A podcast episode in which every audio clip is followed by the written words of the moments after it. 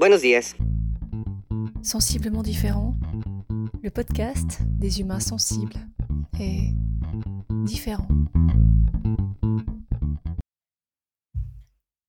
Avant de commencer, laisse-moi te dire comment on se sent au cœur d'un challenge.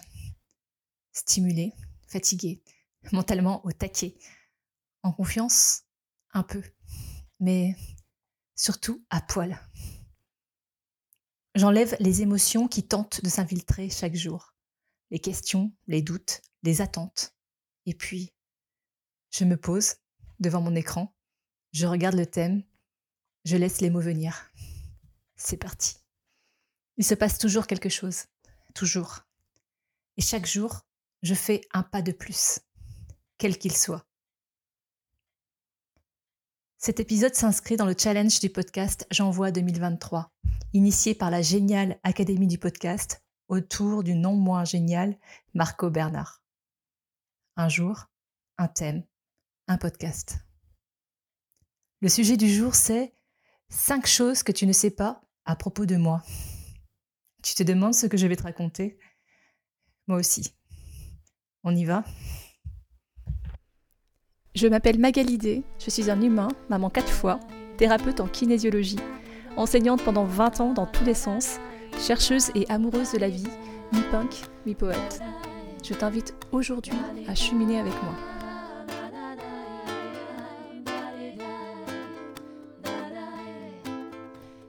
Abonne-toi à ce podcast que tu peux trouver sur toutes les plateformes pour ne rien manquer et participer à cette aventure extraordinaire, la tienne. Tu peux choisir d'être simple auditeur ou de devenir acteur.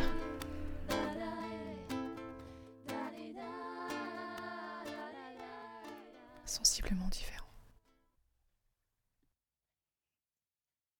Au cours d'un live, Marco Bernard a dit La différence entre les Québécois et les Français, c'est que vous, les Français, vous attendez que tous les techniciens soient passés au sol avant de lancer votre avion. Vous révisez, vous faites des calculs, vous révisez encore, vous calculez, et à la fin, après une longue période de réflexion, vous le lancez. Nous, les Québécois, on lance l'avion et on l'ajuste en vol. Je lance cet épisode donc et je le construis en vol. Première chose que tu ne sais pas à propos de moi. J'ai su lire à l'âge de 3 ans. J'ai un grand frère de 3 ans plus âgé que moi.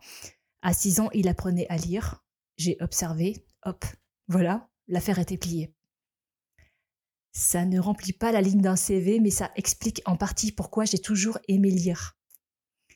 J'ai appris naturellement et sans contrainte, juste parce que j'en avais envie sur le moment. Cela explique aussi en partie pourquoi les méthodes applicables à tous de la même façon, au même moment, ne m'ont jamais attiré, n'ont jamais fait sens pour moi, ni en tant que pratiquante, ni en tant que transmetteur. J'aime bien apprendre à ma façon. Ça ressemble un peu à une gigantesque toile d'araignée, ou une carte mentale, ou un buffet avec mille plats à disposition. Chaque façon d'apprendre est unique.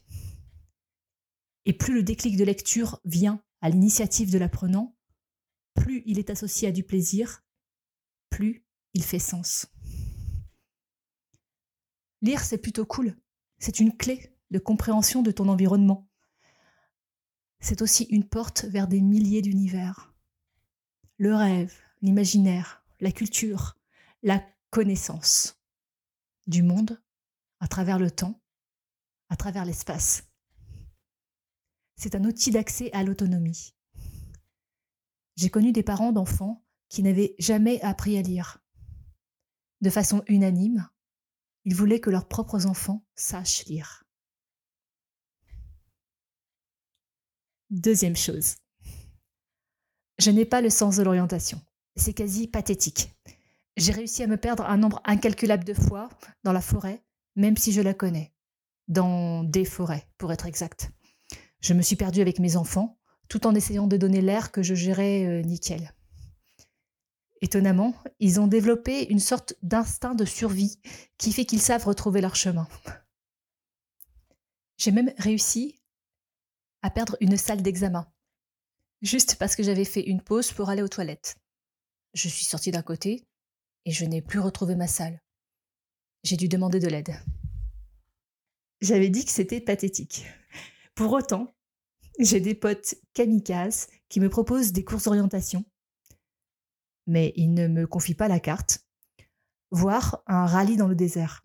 Si, si, tu as bien entendu, le projet est vraiment d'actu, prévu pour le printemps 2024 avec boussole, carte et les étoiles comme guide. Et Inch'Allah. Je pense que je vais conduire. Troisième chose. J'ai un lien de parenté avec Claude Nougaro. Ah, tu l'avais pas vu venir celle-là. Concentre-toi, je t'explique. Peut-être que c'est bien si tu fais un dessin. Ma mère a un père qui a une mère. Tu suis? Mon arrière-grand-mère maternelle.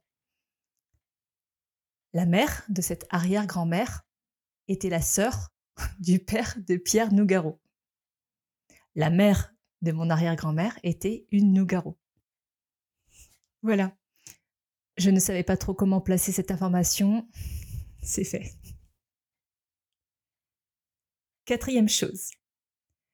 J'ai des origines ethno-génétiques situées dans les Balkans, en Scandinavie et quelque part dans la cordillère des Andes.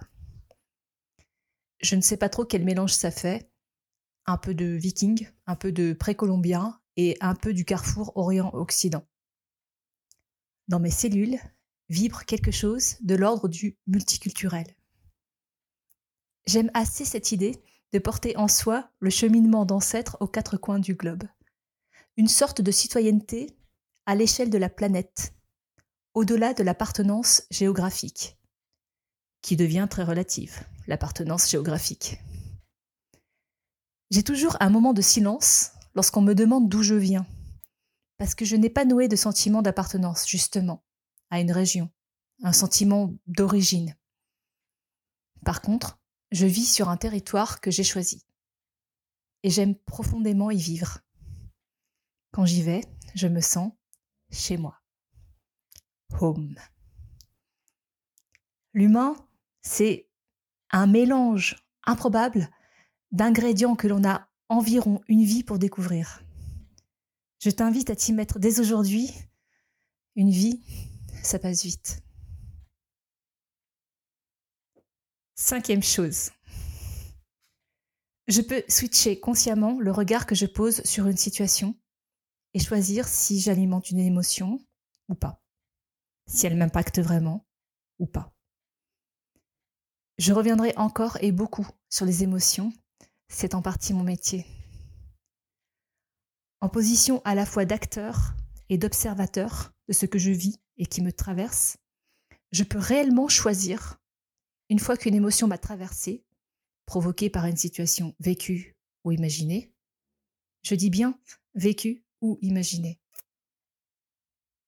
je peux choisir ce que je fais de cette émotion. Je l'alimente par mes pensées ou bien je la laisse passer. Si je change mon angle de vision, Disons, si je passe du plan rapproché à une vue de drone, l'impact de cette même situation est radicalement différent. Je peux l'alléger ou au contraire l'alourdir. Comme un switch. Avec un choc émotionnel, c'est plus délicat. Il faut parfois une aide extérieure. Il faut plus de temps aussi. Je te propose par là d'essayer de te positionner différemment sur un événement que tu vis ou as vécu et d'observer l'effet que cela a sur toi. Voilà mes cinq révélations. Des petits bouts de moi. Peut-être qu'au bout du compte, il y a un puzzle complet. Tu peux partager un petit bout de toi si tu le souhaites. Quelque chose que l'on ne sait pas de toi. Quelque chose que tu avais oublié, qui te touche ou te fait rire en commentaire ou en m'écrivant, mail, réseaux sociaux, comme tu préfères. Si tu as aimé cet épisode, tu peux le partager en me taguant. Tu peux aussi mettre 5 étoiles sur ta plateforme d'écoute. sensiblement différent.